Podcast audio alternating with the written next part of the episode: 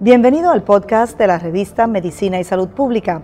Escuche los avances más relevantes para la medicina en Puerto Rico y el mundo. Si desea ver este podcast en vídeo, puede hacerlo en nuestro canal de YouTube Revista MSP.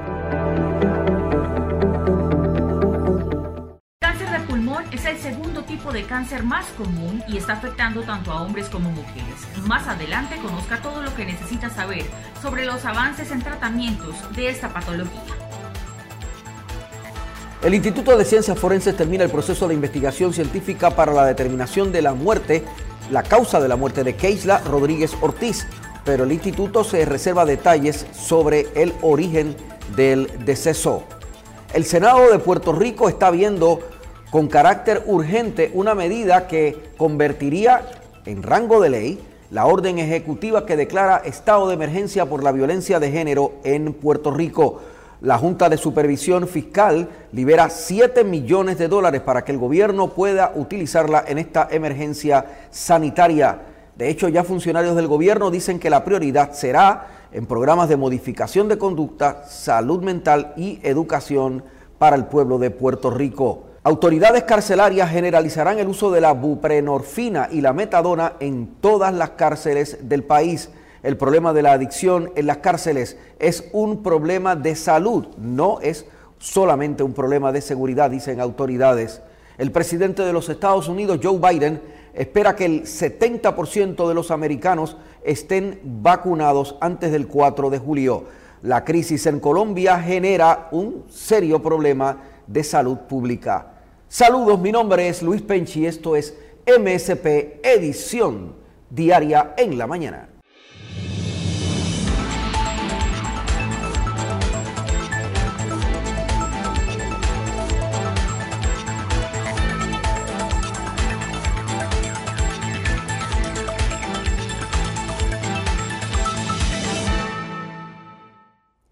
El Instituto de Ciencias Forenses se reservó ayer los detalles de la causa de la muerte de Keisla Rodríguez Ortiz, la joven de 27 años que apareció sin vida el sábado en la laguna San José. La directora del grupo científico, María Conte Miller, dijo que la patóloga Rosa Rodríguez determinó la causa de la muerte de la víctima, pero no precisó detalles sobre el embarazo de la joven, si el cuerpo presentaba heridas de bala o si se evidenció alguna sustancia controlada en su organismo. La patóloga Rosa Rodríguez del Instituto de Ciencias Forenses concluyó que es homicidio la manera de la muerte de la joven Keisla Rodríguez Ortiz.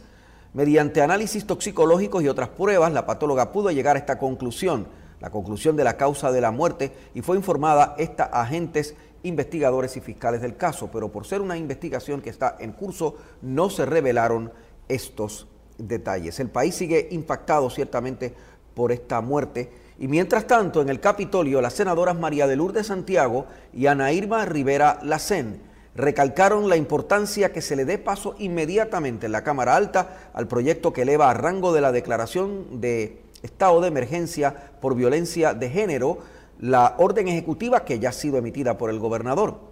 Argumentaron que la medida, si bien recoge la misión de la declaración suscrita por el gobernador, va más allá en cuanto a protecciones y esfuerzos de fiscalización. Por ejemplo, obliga a protocolos en la rama ejecutiva y en la rama eh, judicial. Establece una pauta para eh, desarrollar estadísticas eh, adecuadas y promueve un proceso legalmente aceptable y aceptado sobre cómo encauzar los casos de violencia doméstica. El presidente del Senado ha dicho que esta medida tendrá prioridad en los actuales trabajos de la Asamblea Legislativa del país. Esta es una medida que refleja la orden ejecutiva del gobernador. La orden declaró un estado de emergencia y para implementarla el primer ejecutivo del país había pedido 7 millones a la Junta de Supervisión Fiscal, pero esos 7 millones fueron denegados. En las últimas horas, sin embargo, la Junta cambió de opinión y otorgó los 7 millones de dólares luego de que el gobernador eh, enmendó y aclaró la naturaleza de su propuesta y la Junta entonces la vio con agrado. Dijo Eduard Sayas, el portavoz de la Junta de Supervisión Fiscal, en entrevista con este periodista. Penchi, yo creo que voy aquí a, darte la noticia, yo creo que no, eh, eh, nos acaba de llegar a esto. Así que contigo voy a, a, romper esta noticia. el asunto es que eh, finalmente el gobierno sometió ayer el, el, presupuesto con, tú sabes que, que dentro de este proceso presupuestario, eh, el gobierno somete un presupuesto, la Junta lo devuelve con unos señalamientos y recomendaciones, y entonces nuevamente el gobierno somete, resomete el, ese presupuesto con, con eso, con esas enmiendas. Pues en efecto, eh, el gobierno anoche sometió su, su enmienda y ya dio la información necesaria eh, con respecto a los 6, 7 millones que se había solicitado. Así que la Junta lo, lo vio está satisfecha cómo, cómo se van a repartir esos fondos y se van a incluir ahora en el presupuesto que se resometa a la legislatura y al, y al Ejecutivo. O sea que al, al ver la explicación de cómo se van a, en la enmienda que hizo el gobierno, al ver la explicación que sometió el, el gobernador, la Junta eh, accedió a, a, aprobar los 7 millones de dólares que está pidiendo el gobernador. Correcto, yo creo que eran 6 millones, cerca de 6 millones, eh, porque ya una parte se había aprobado.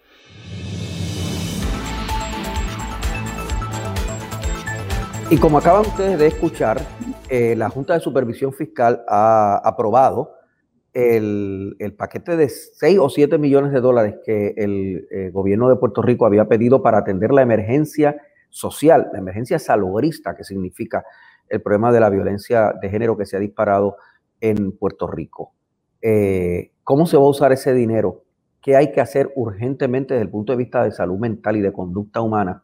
Tenemos al eh, secretario de AMSCA, el director de la Agencia de la Administración de Servicios contra la Adicción y de Salud Mental de Puerto Rico, un médico, eh, eh, el doctor Carlos Rodríguez Mateo, con nosotros. Gracias, doctor, por estar con nosotros. Saludos, bienvenido a Medicina y Salud Pública. Saludos, Penchi, gracias a ti por la oportunidad. bueno, son 6 millones que, que, la Junta de Supervisión Fiscal le ha aprobado al gobernador. Inicialmente le había aprobado nada más que 200 mil. Es evidente, aunque el portavoz de la Junta no me lo quiso admitir, pero es evidente que, la, eh, que el asunto de la presión pública ha tenido que ver con esa decisión de la Junta. Eh, ¿Cómo puede usarse ese dinero? Desde el punto de vista de modificación de conducta, desde el punto de vista de educación, desde el punto de vista de salud mental. ¿Cuál es su recomendación sobre, sobre ese, eh, dinero? En primer lugar, son buenas noticias que, que, podamos tener unos recursos fiscales adicionales para atender este problema, un, un, problema que ha, ha, existido en el pasado, pero que obviamente tenemos unos nuevos estresores sociales eh, que abonan a que con mayor frecuencia veamos eh, situaciones como las que hemos estado viviendo las últimas semanas. Eh, yo creo que es importante reconocer que esto es un problema multifactorial, así que tenemos que comenzar identificando cuáles son todos esos factores que inciden en la conducta violenta. tenemos que comenzar reconociendo que hay un proceso de educación, de formación del ser humano, Así que parte de estos recursos tienen que ir destinados a la formación, a la educación eh, de nuestros niños, de nuestros jóvenes. Eh, tenemos también que destinar recursos para la modificación de conducta, para trabajar eh, en, términos del control de los impulsos, del control de la ira, el control de las frustraciones, el control de la violencia intrafamiliar. Así que sin, sin lugar a dudas, eh, yo creo que es sumamente importante que aprovechemos esta coyuntura, eh, esta coyuntura eh, histórica, histórica porque tenemos unos recursos adicionales que no teníamos en el pasado, ¿verdad? con la llegada de estos estresores, de Irma, de María, de los temblores, de la pandemia, hay unos recursos federales adicionales, así que parte de esos recursos tienen que ir destinados eh, a atender las secuelas de todos estos fenómenos en la salud mental, en la salud emocional de los puertorriqueños.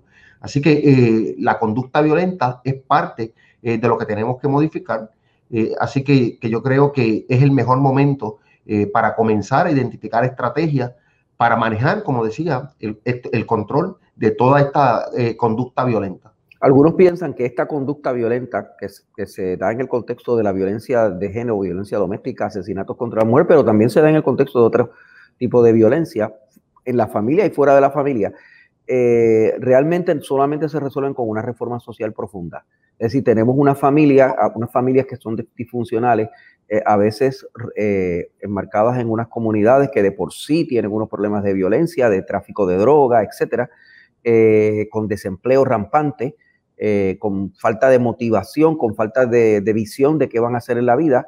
estas familias y estos niños y estos jóvenes y adolescentes crecen y pues desarrollan esta, esta, forma de, de, conducta. O sea que sin reforma social, algunos han dicho, no va a haber solo con educación y solo con estrategias de modificación de conducta sin reforma social, no va a haber un cambio saludable. ¿Usted qué dice de ese planteamiento? Pues coincido con el planteamiento. Eh, como decía, son múltiples los factores eh, que inciden en esta conducta violenta, eh, que, inciden en los casos que hemos estado viviendo la sociedad puertorriqueña en las últimas semanas. Así que, tenemos primero que reconocer que ningún niño nace siendo violento Ningún niño nace siendo delincuente, siendo criminal. Ningún niño nace siendo adicto a, drogas o al alcohol. Así que como sociedad todos tenemos un grado de, un grado de, culpa, ¿verdad? en ese sentido. Así que tenemos que repensar nuestra sociedad como un todo. Por eso es que tenemos que buscar todos esos múltiples factores que inciden. no podemos solamente pensar que el único factor es la educación, ¿verdad? Porque junto con la educación hay otros, otros elementos eh, circunstanciales que inciden en, que, ese ciudadano eh, se torne violento o que ese ciudadano, por el contrario, eh, termine siendo un ciudadano útil, de bien, que le sirva a la sociedad. Así que, que, tenemos que identificar y como tú muy bien señalas, hay que repensar la sociedad puertorriqueña. ¿Hasta qué punto está presente en esta especie de epidemia de, violencia doméstica el problema de la salud mental? Es decir, hasta qué punto la gente que, eh, eh, que mata tan salvajemente a alguien que se supone que quiera, ¿verdad? el caso de Verdejo, eh, que pues, pues, todo apunta a que este hombre, yo no puedo prejuzgarlo, él tiene presunción de inocencia y, y, habrá que esperar el juicio, pero todo parece indicar que este hombre la golpeó, la amarró, lanzó su cuerpo al, la, drogó, lanzó su, cuerpo, a, su, cuerpo a un, a, un, eh, a un cuerpo de agua y le disparó. O sea, hacer todas estas cosas tan violentas contra una persona con la que uno ha tenido una relación de 10 años y que uno supuestamente quiere. O sea, eso no refleja un problema de disfunción mental. sin, lugar a duda. Ese es el mejor reflejo, ¿verdad? De, de, que hay un problema de salud mental eh, un, problema eh, severo de salud mental. Eh, vemos una gran contradicción, este, una persona que dice amar a otra y la respuesta es totalmente contraria, ¿verdad? Al amor. Esto, lo que vemos es ira, odio, violencia. Así que, que, eso es un reflejo de que, de que la sociedad puertorriqueña algo anda mal.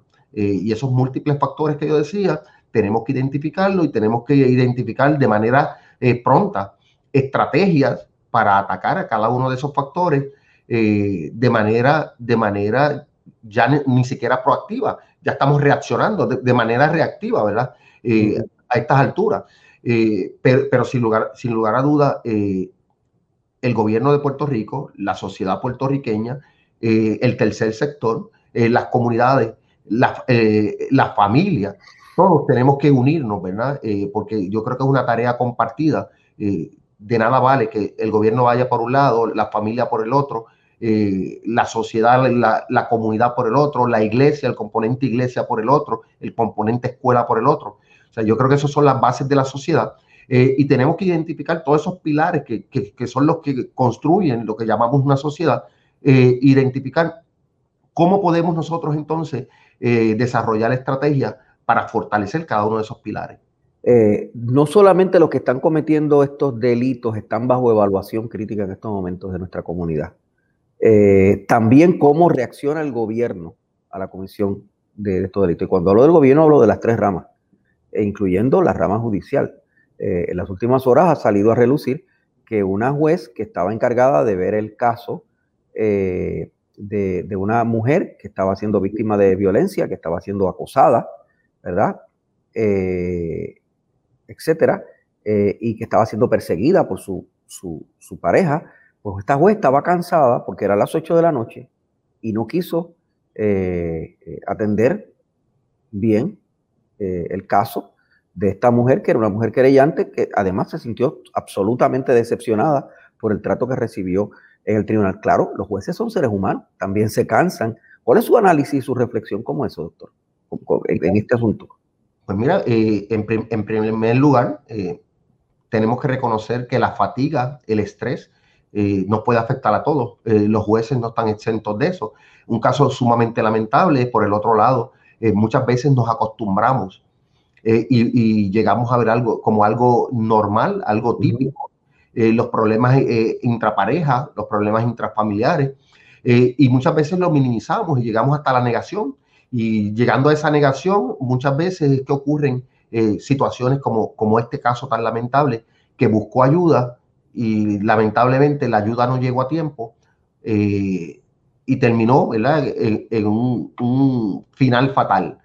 Eh, así, así que yo creo que, este caso eh, nos, debe, nos debe servir de ejemplo de que situaciones como estas, al igual que las situaciones de, del intento suicida, de las ideas suicidas, de las conversaciones donde, donde uno puede entender que están enviando un mensaje eh, con ideas suicidas, no puede ser algo liviano, no podemos entrar en negación, no podemos pensar que es una simple changuería, eh, no podemos eh, pensar que lo podemos atender mañana, porque a lo mejor mañana es muy tarde.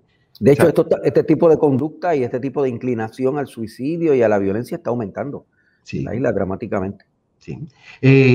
y, te tengo, y te tengo que decir que, que no podemos tampoco pensar que en el pasado no existía. A lo mejor ahora eh, está más visibilizada, ¿verdad? Por, por, las redes sociales, por los nuevos medios tecnológicos, pero eh, tenemos que hacer algo y tenemos que hacer algo rápido.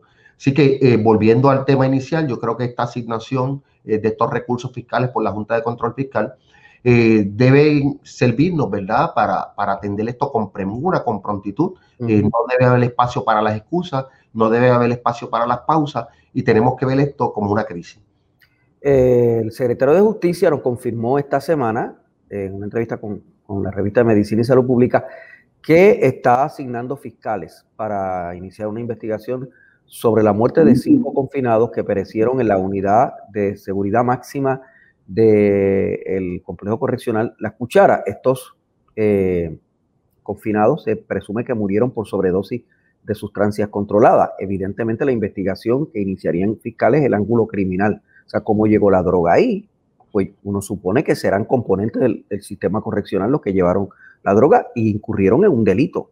Además, que ese delito ha tenido una consecuencia fatal. Hay cinco personas que perdieron la vida en los, últimos meses. ¿Cuál es su reacción a, esta decisión del Departamento de Justicia? Pues mira, eh, aplaudo la decisión del señor secretario de Justicia. Eh, tenemos que identificar también cuáles son todos esos factores que inciden a que en los centros penitenciarios que no debe haber eh, sustancias controladas, eh, todavía hayan sustancias controladas. Eh, peor aún, tenemos, tenemos que, redoblar esfuerzos y sé que la, porque escuché en esta semana a la señora secretaria del Departamento de Corrección de unas nuevas estrategias que van a desarrollar en los centros penitenciarios. nosotros, desde el punto de vista salubrista, ya estamos trabajando en los centros penitenciarios con el NALCAN como un antagonista, ¿verdad? Para, para evitar las muertes por sobredosis de opioides, eh, particularmente el fentanilo, que es el más que se está utilizando ahora mismo. Eh, hemos estado adiestrando y capacitando a los guardias eh, de corrección para, para, que realmente son las personas más cerca al reo cuando vean situaciones de sobredosis. Puedan atenderlo y salvar vidas. El, el, año pasado tuvimos muchísimos casos de sobredosis por opioides que no terminaron eh, en muerte gracias al Narcan en las instituciones. Pero, pero no basta con eso, o sea, eh, deberíamos aspirar a que nunca tuviésemos que usar el, Narcan, eh, que lo tuviésemos disponible, pero que no lo tuviésemos que usar porque los reos no utilicen el fentanilo ni ningún opioide.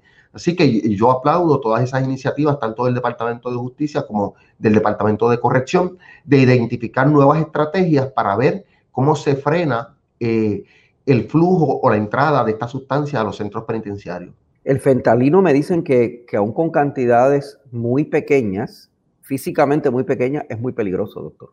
sí, sí, y el, y el, problema del fentanilo y, de todas estas eh, sustancias que, que, se adquieren ¿verdad? De, manera ilegal es que realmente el, el, medio de fabricación no tiene controles de calidad, así que no sabemos los niveles de concentración. Eh, muchas veces por igual cantidad no tenemos la misma concentración eh, y eso es lo que puede llevar a la sobredosis, ¿verdad? así que, que, tenemos que seguir trabajando todos unidos. Esto, esto es un ejemplo de que si queremos frenar el problema de las adicciones, eh, tenemos que unirnos todos. ANSCA por un lado, pero también las agencias de ley y de orden eh, por el otro lado.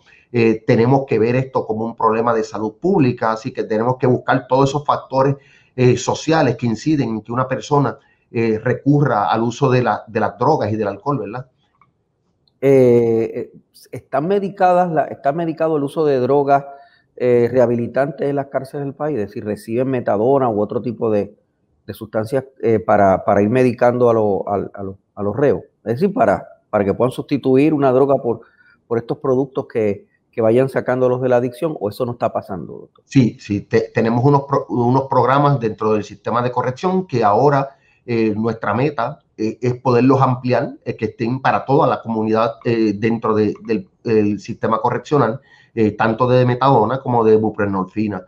Eh, eh, así que la meta no es que tengamos en algunos, en algunos centros, sino que la meta final es que la podamos tener disponibles en todos. Nosotros tenemos que ver el problema de las adicciones, el problema del alcohol, como un problema de salud.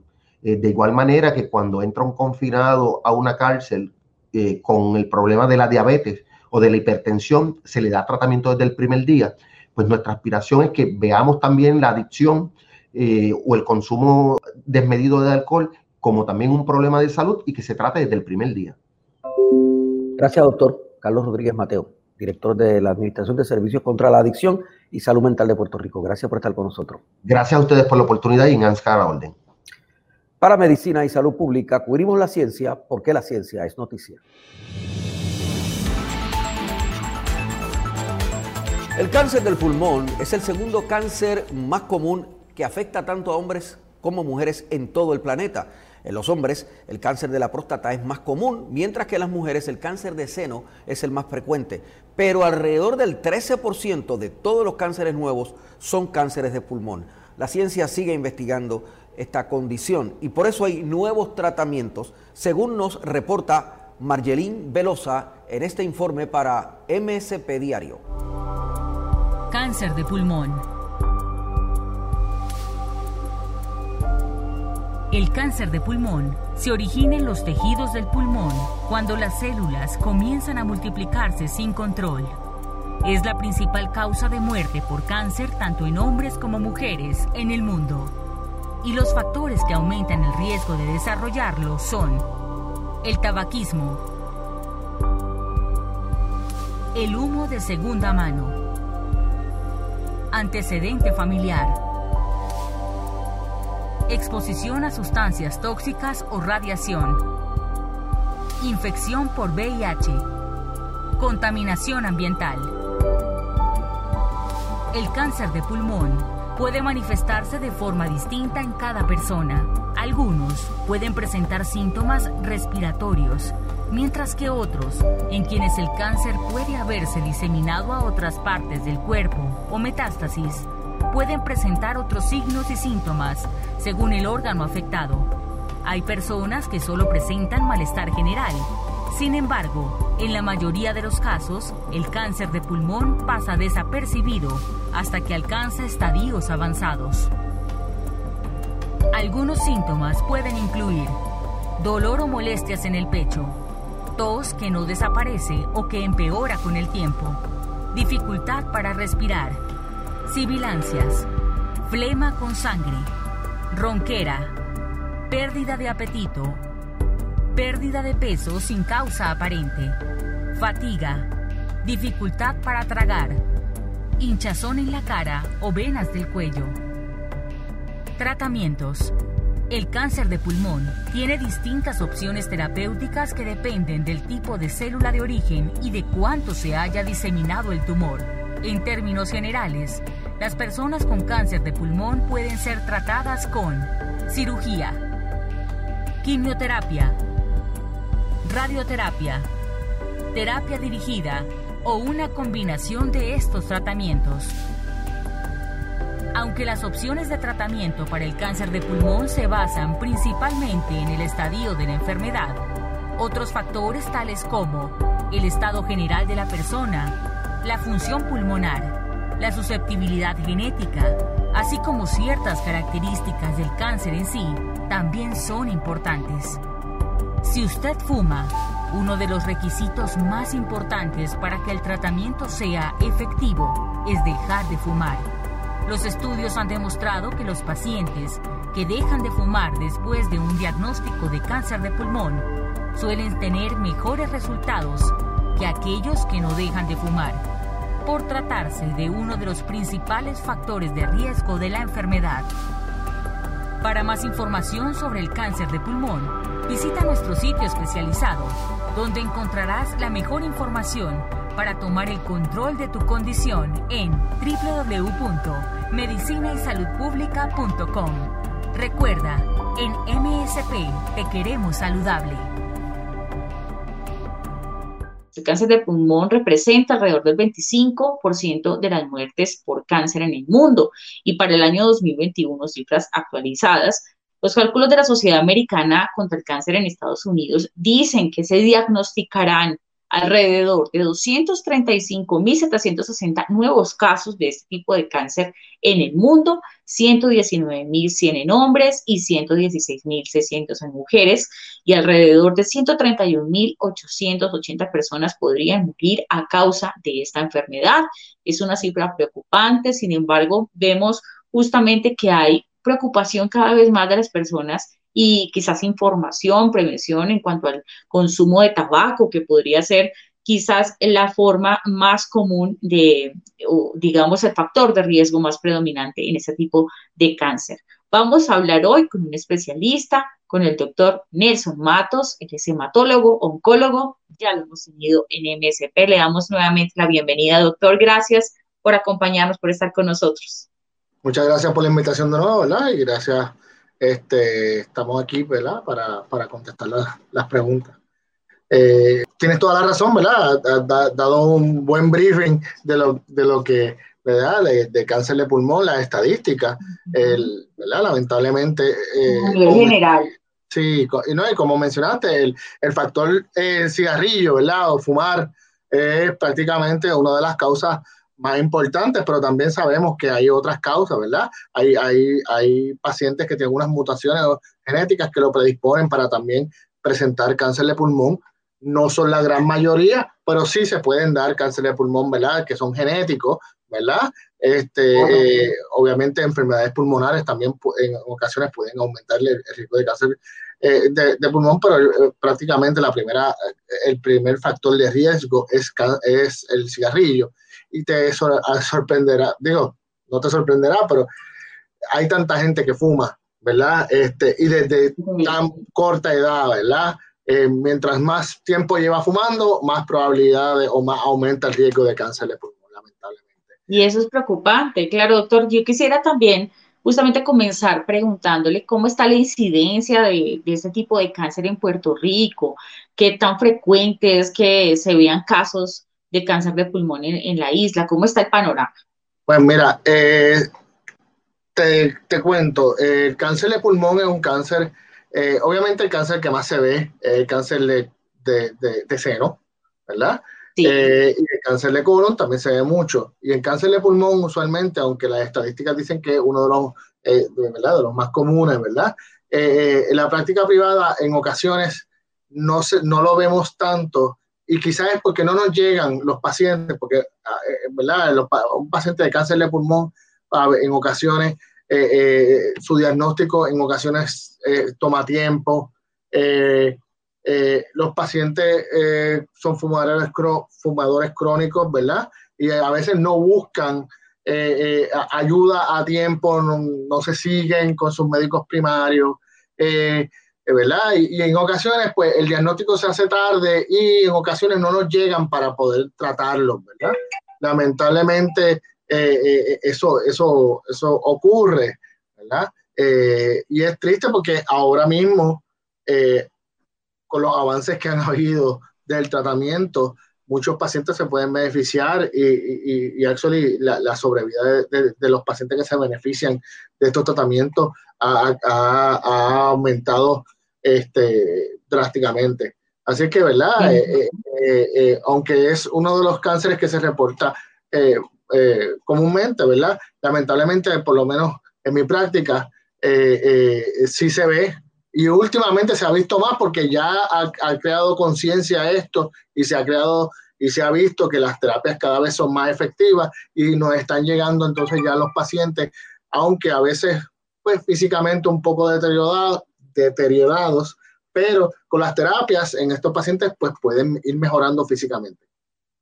Claro, no, y siempre, siempre va a ser, claro, como usted lo indica, doctor, muy importante la prevención, quizás desde temprana edad eh, en el tema del tabaco, en el consumo de tabaco, que es de los principales factores de riesgo, pero pues también en la detección temprana, como usted lo menciona, podría ser quizás también una, una forma de que los tratamientos sean más efectivos. Y justamente ahorita más adelante vamos a hablar de eso, doctor, de los avances que, que, hay ahorita en esos tratamientos. Quisiera preguntarle también sobre las edades. Es común también ver que las personas mayores, quizás de 65 años, presenten cáncer de pulmón, pero se ha podido ver en personas más jóvenes o, quizás siempre va a ser más prevalente en personas mayores. No, como todo cáncer, ¿verdad? La gran mayoría de los cánceres se ven en personas mayores de, de ese, ¿verdad? Mayores de edad, ¿verdad? Eh, mayores de edad, pues uno dice mayores de, 65 años. Adultos pero sí, mayores.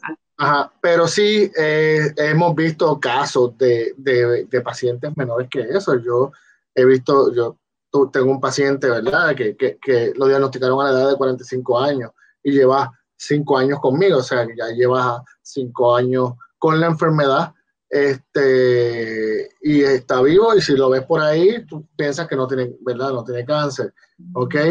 Este, eh, así que, ¿verdad? Son, son, no es lo común ver pacientes jóvenes, ¿verdad? Pero sí se da. Y usualmente estos tumores en pacientes más jóvenes, por alguna razón, son un poco más agresivos que en, los pacientes de, este, de mayor edad. Este, pero, pero con los avances, pues eh, se han podido, se ha podido tratar este, adecuadamente muchos de estos pacientes y aumentamos la sobrevida en varias ocasiones hemos tenido la fémina eh, que su esposo es un fumador crónico. Eh, ella es la que presenta el cáncer de pulmón y su esposo, ¿verdad? No lo, ¿verdad? No, no, lo, no lo tiene y a veces el esposo se muere hasta de otra cosa y nunca desarrolló el cáncer, pero la señora, que fue la fumadora pasiva, sí lo presentó y ella sí fallece de la enfermedad. ¿verdad? Así que, ¿verdad? Eh, es una de las cosas que también tenemos que tener en cuenta, ¿verdad? Eh, a la hora de, si usted decide fumar, pues mira, fume solo, ¿verdad? Ok, no, no exponga a su familia a, esos gases nocivos y esos, ¿verdad? Esa, esas cosas que, que, que, hace el cigarrillo, ¿verdad? Y por eso es que se han hecho leyes para eso, ya no puedes fumar cuando tienes menores en el carro, ¿verdad? Si te, bueno, si te cogen, pues, ¿verdad? Tienes una multa o ¿verdad? No, sé exactamente cuál, qué es lo que es, pero se supone que no lo haga. Así que, este, ¿verdad? Son, son cosas que el, el, gobierno, sí, el gobierno se ha hecho conciencia de que esas cosas no deberían pasar. ¿Cómo está el panorama en cuanto a avances médicos para tratar cáncer de pulmón?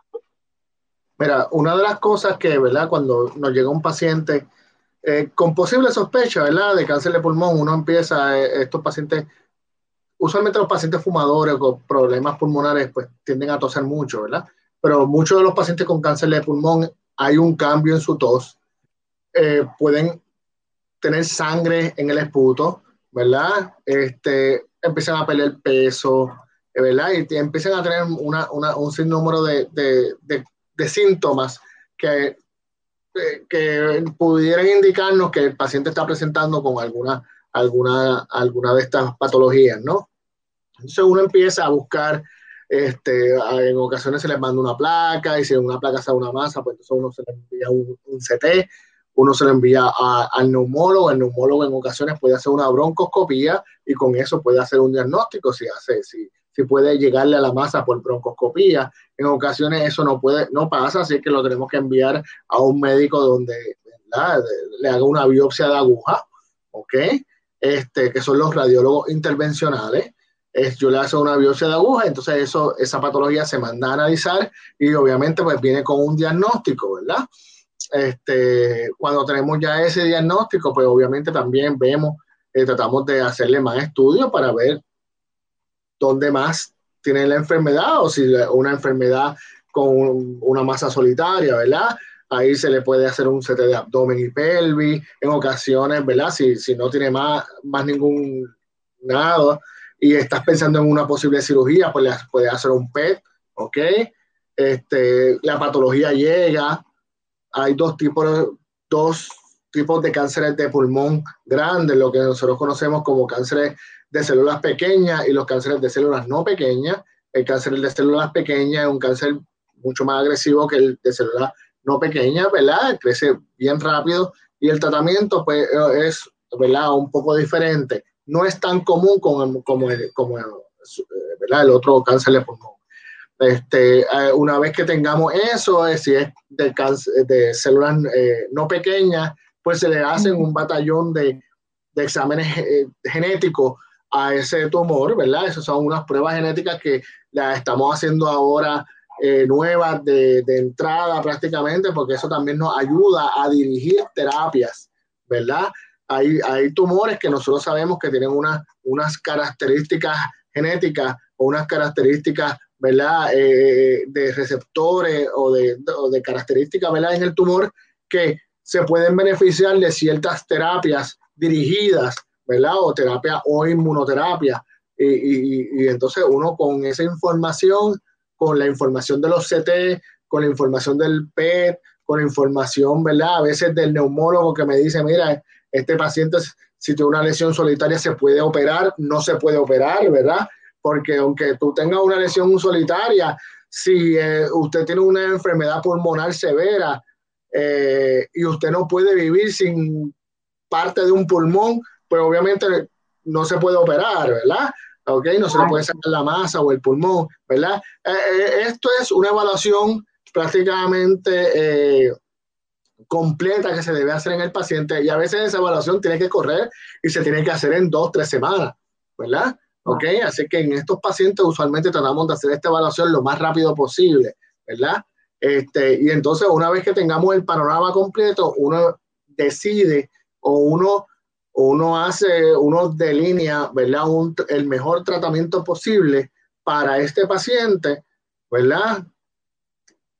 Eh, contando con todas las posibles variables, y no solamente, ¿verdad? Si tiene enfermedad pulmonar, si es diabético, hay que verificar que, ¿verdad? La diabetes, este, si es cardíaco, ¿verdad? Porque tú no solamente, ¿verdad? Uno como oncólogo no solamente va a tratar el cáncer, uno, digo, yo no trato enfermedades cardíacas, pero uno tiene que estar aware de que ese paciente tiene esas otras enfermedades, porque a la hora de uno, sí, y uno a la hora de buscar terapias eh, posibles terapias, yo tengo que escoger la, la, terapia que tampoco le va a afectar otra, otras cosas. Y si se la afecta, tengo que entonces hablar con el especialista y decirle, mira, eh, si es diabético, le va a subir la azúcar porque le voy a dar una quimioterapia que sube azúcar.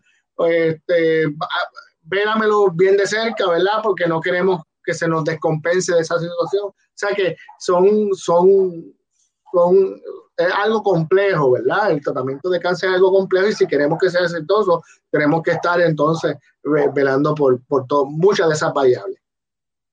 Claro, y además siempre lo hemos dicho en estos espacios que el tratamiento del cáncer siempre es personalizado. Realmente cada caso es tan distinto, tiene diferentes orígenes, condiciones, la persona tiene y, por supuesto los tratamientos obedecen a lo que el paciente necesite, no todos los tratamientos sirven para todo el mundo. Y eso eh, me parece muy importante que el doctor lo, lo aclare. Doctor, una persona que se está haciendo un tratamiento efectivo, ¿cómo puede evaluar ustedes que realmente está funcionando un tratamiento? Y quizás, ¿cómo puede la persona, cada cuánto, hablo, hablo de la frecuencia en la que deben hacer seguimiento de, de sus controles, ya una vez incluso durante el tratamiento y después, como tomografías computarizadas, algunos análisis de sangre, cada cuánto deben efectuarse esos controles para verificar qué estado eh, tiene o qué etapa está el cáncer, que está evolucionando el tratamiento o no. Pues usualmente, ¿verdad? Este, cuando nosotros empezamos un, un paciente, ¿verdad? Con un tratamiento ya sea quimioterapia convencional o las nuevas inmunoterapias o terapia dirigida a ciertas características de los tumores, ¿verdad?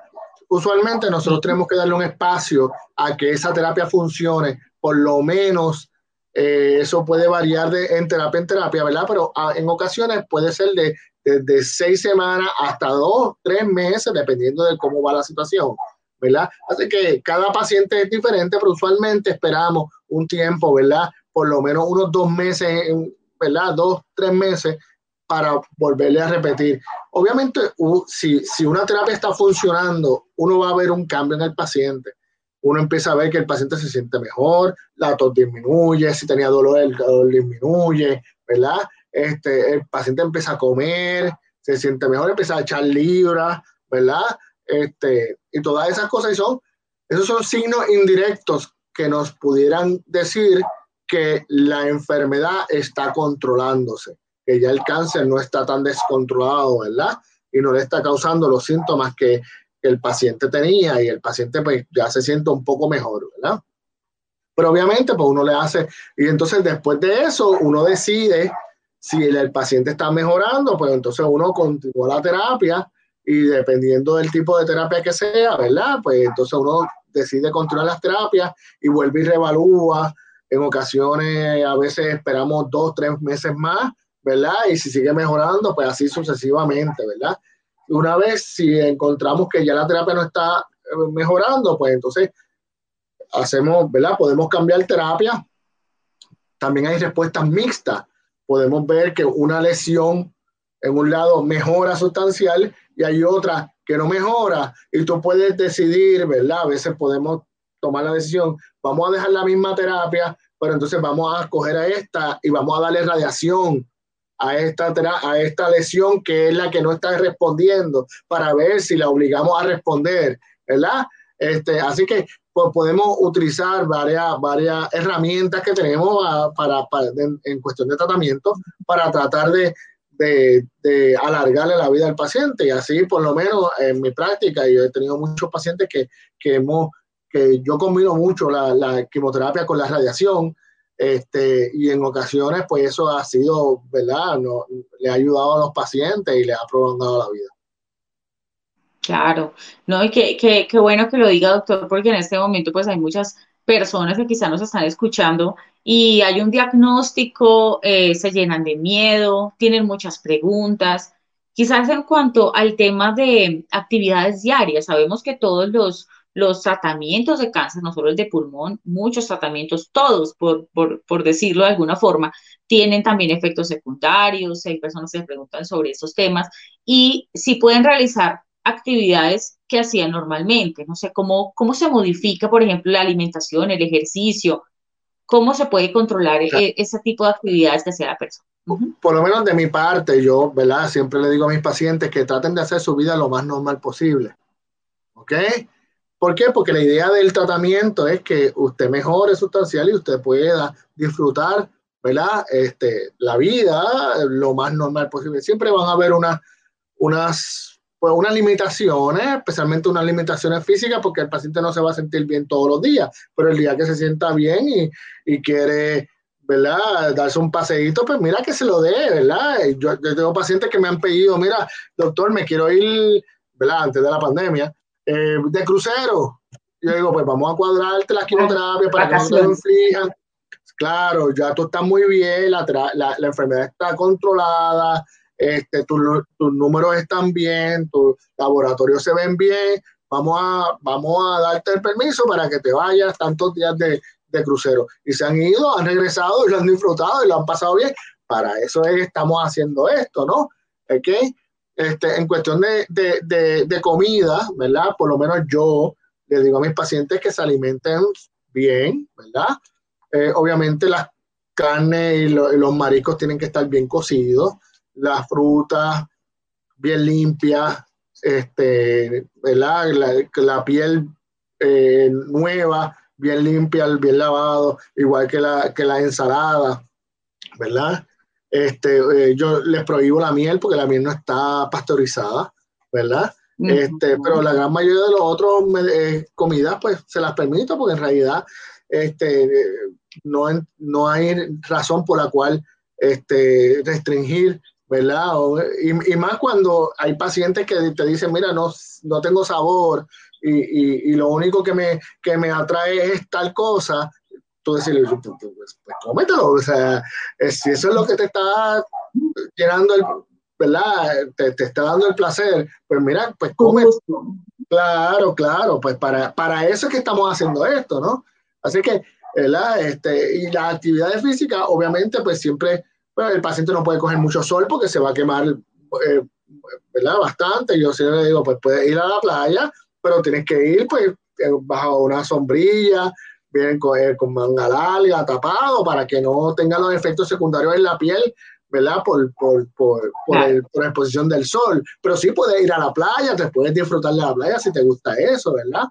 Este, trata de no meterte, ¿verdad? En los días al agua, en los días que, que, ¿verdad? Que está en, en nadir, como decimos, quizás 10 días después de la quimioterapia, porque ahí es cuando las defensas bajan un poco, ¿verdad? Y también escoger las playas, porque sabemos que no todas las playas están aptas para meterse a bañar. Recientemente salió una, una, unas playas contaminadas, ¿verdad? Con, con, con, con exposición a infecciones, claro. Exacto. ¿Ok? Así es que eh, yo le digo siempre las piscinas que no sean públicas, ¿verdad? Eh, que sean piscinas privadas, ¿verdad? Este, donde puedan este, eh, bañarse, ¿verdad? Así que son ciertas cosas, pero son modificaciones de estilo de vida, ¿verdad? obviamente ahora con la pandemia, pues todos, todos, todos, tenemos una modificación, ¿verdad? Y la mascarilla, pues es lo más importante, ¿verdad? Todos los pacientes eh, hemos recomendado vacunación, ¿verdad? Contra el COVID, ¿ok? Así es que todos los pacientes de cáncer se deben vacunar contra el COVID. Yo en mi oficina he exhortado a la gran mayoría de los pacientes y hasta ahora la gran mayoría de mis pacientes están vacunados con las dos vacunas, así que eso es excelente, ¿verdad? Este, eh, eh, así que, ¿verdad? Estamos logrando muchas cosas que antes no se lograban. Qué bueno, doctor. Y, y lo que usted menciona del COVID bien importante, ¿no? Porque, pues precisamente una de las eh, características que tiene esta pandemia o este virus es que ataca los pulmones. Entonces hay que proteger mucho a los pacientes que, que sufren ese tipo de condiciones, que, que están sometidos a cualquier tipo de cáncer, incluso cualquiera, porque el, el COVID no respeta también órganos, afecta todos los órganos. Entonces, qué, qué importante hacer esa, esa salvedad, doctor, del tema de vacunación. Me parece muy importante el trabajo que están haciendo también en pandemia. Doctor, ¿qué retos podrían tener también próximos en, la medicina para tratar el cáncer de pulmón, desde su punto de vista, su experiencia? ¿Cuáles podrían ser? Pues yo creo que el acceso a, a, una evaluación, ¿verdad? A, a, un diagnóstico temprano, obviamente mientras más temprano el diagnóstico, más probabilidad de curabilidad hay, ¿verdad? Este, se están haciendo muchísimos avances, hay mucha investigación, este, ¿verdad? Eh, con muchos medicamentos que también se ve eh, eh, que, que, que, están saliendo nuevos cada vez y, y terapias dirigidas a ciertas características de los tumores que lo que hace es que, pues, obviamente, pues, mejora el tratamiento. Hay terapias orales ¿verdad? Así que la terapia, la terapia, eh, las quimioterapias convencionales todavía son útiles en, muchos pacientes, ¿verdad? Eh, y, en y, la terapia, la famosa inmunoterapia, ¿verdad? Que, que, ha estado en boga últimamente. Y la inmunoterapia lo que trata de hacer es que trata de, de, de despertar el sistema inmune también para que el sistema inmune luche en contra también de, del cáncer, ¿verdad? y son terapias que la, los efectos secundarios son mucho menores. Las quimioterapias orales tienen algunos efectos secundarios y obviamente las quimioterapias convencionales tienen sus efectos secundarios. Pero en, realidad nosotros, ¿verdad? Hace 10 años no teníamos esta conversación. Hace 10 años, lamentablemente, tú decías, un paciente de cáncer de pulmón, 6, 7, 8 meses de vida, y, eso es lo que, lo que tú veías, ¿verdad? Ahora no, ahora como te dije, ya tengo un muchacho que, que lleva cinco años vivo y si tú lo ves por ahí, tú no piensas que, que tiene cáncer de pulmón, ¿verdad? Este, así que eh, las cosas han cambiado y yo entiendo que ah, en los próximos años van a seguir cambiando. Yo creo que aquí lo más importante es concientizar a la gente a que debe dejar de fumar, ¿verdad? Yo creo que eso, eso es mucho más.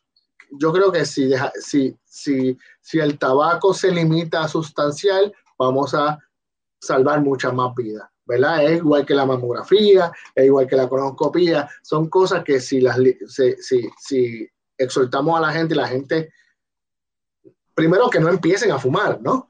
¿Verdad? Este, y los que fuman, pues dejen de fumar, ¿verdad? Pues eso quizás le pueda mejorar este, eh, y, a largo plazo pueda disminuir la probabilidad de que esta enfermedad afecte a, los pacientes. Claro que sí, doctor. ¿Qué, qué mensaje tan, tan valioso el que nos deja, porque esa siempre será la base, la prevención.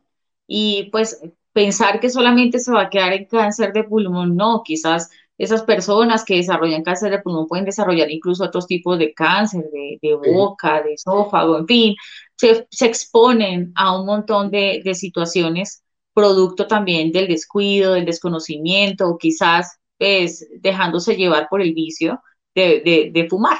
Entonces, qué importante el, cáncer el, el, cigarrillo puede causar cáncer de, boca, de esófago, de cabeza y cuello. Boca lo que, es un cáncer de cabeza y cuello, lo que conocemos, ¿verdad? Esófago, pulmones, estómago, páncreas.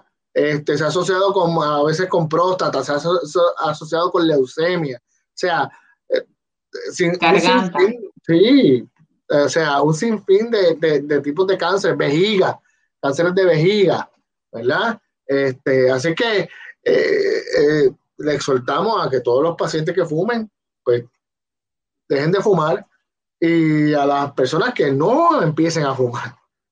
creo que eso es lo más importante. El presidente Biden está muy esperanzado en seguir adelante con el proyecto de vacunación de su gobierno. Espera que el 70% de los estadounidenses estén vacunados antes del 4 de julio. Claro, el presidente enfrenta ahora la resistencia de algunos sectores de la comunidad estadounidense a inocularse. Aquí está el informe de la agencia de prensa de Francia. Joe Biden buscará ampliar la campaña de vacunación contra el COVID-19 en Estados Unidos.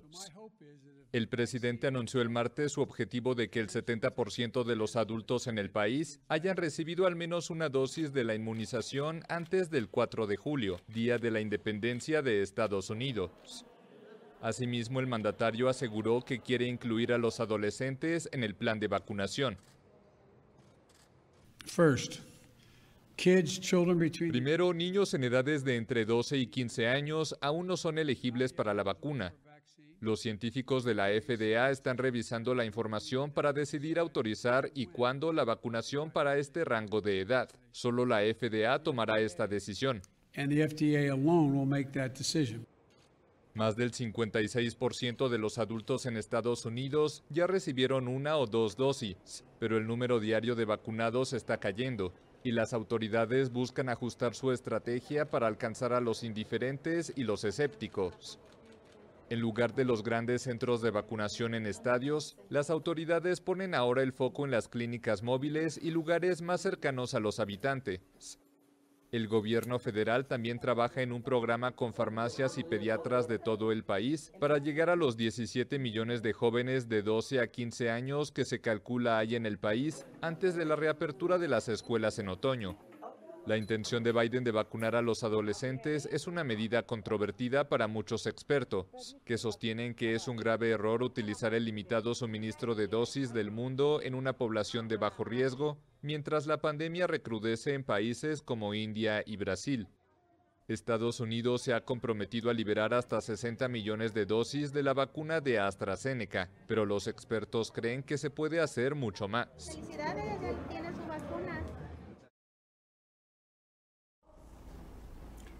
La crisis política y social en Colombia, debido a las protestas que ha generado una propuesta reforma fiscal, ha tenido repercusiones eh, y un devastador impacto no solo en la economía y en la vida social, sino también en el aspecto de la salud, según nos reporta la agencia de prensa de Francia.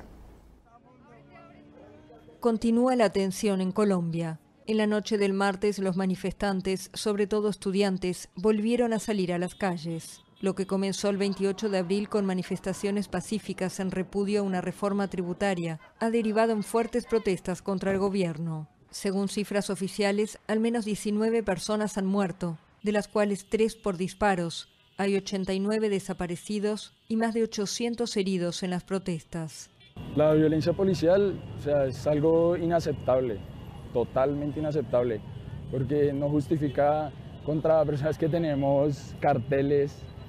Eh, bueno, pongámonos en el caso extremo de las personas que tiran piedras, sí, las personas que prenden las fogatas, sí, pero no se justifica disparar, disparar, o sea, atentar contra la vida del ser humano es inaceptable total.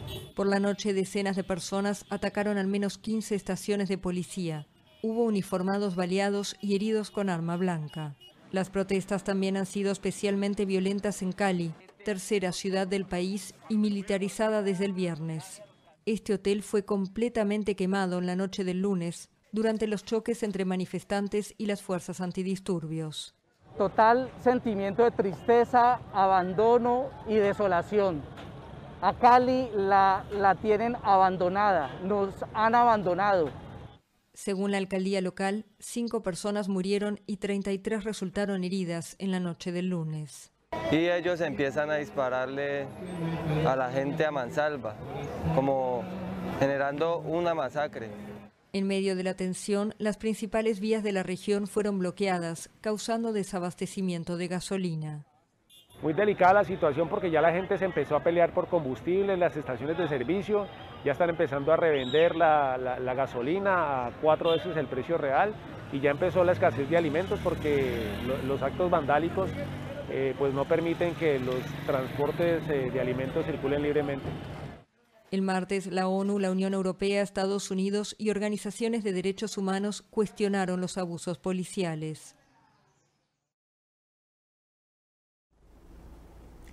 Mañana no se pierdan MSP Edición Diaria porque esta edición presentará un informe completo desde Colombia sobre el impacto social y el impacto de, en la salud de los colombianos con esta severa crisis que está afectando a nuestro vecino país. Uno de nuestros, eh, nuestro equipo informativo desde allá, desde Colombia, nos reportará en exclusiva para MSP Diario. Hasta aquí esta edición de hoy. Mañana regresamos a la misma hora, a las 7 de la mañana. Usted nos puede accesar en cualquier momento del día aquí en esta edición y en toda la información que a través de nuestras plataformas que están viendo en pantalla eh, difunde la revista de Medicina y Salud Pública. Hemos estado bajo la dirección técnica de Fabiola Plaza y con la dirección general del compañero Carlos Alexis Lugo Marrero. Mi nombre es Luis Penchi. Cubrimos la ciencia porque la ciencia es noticia.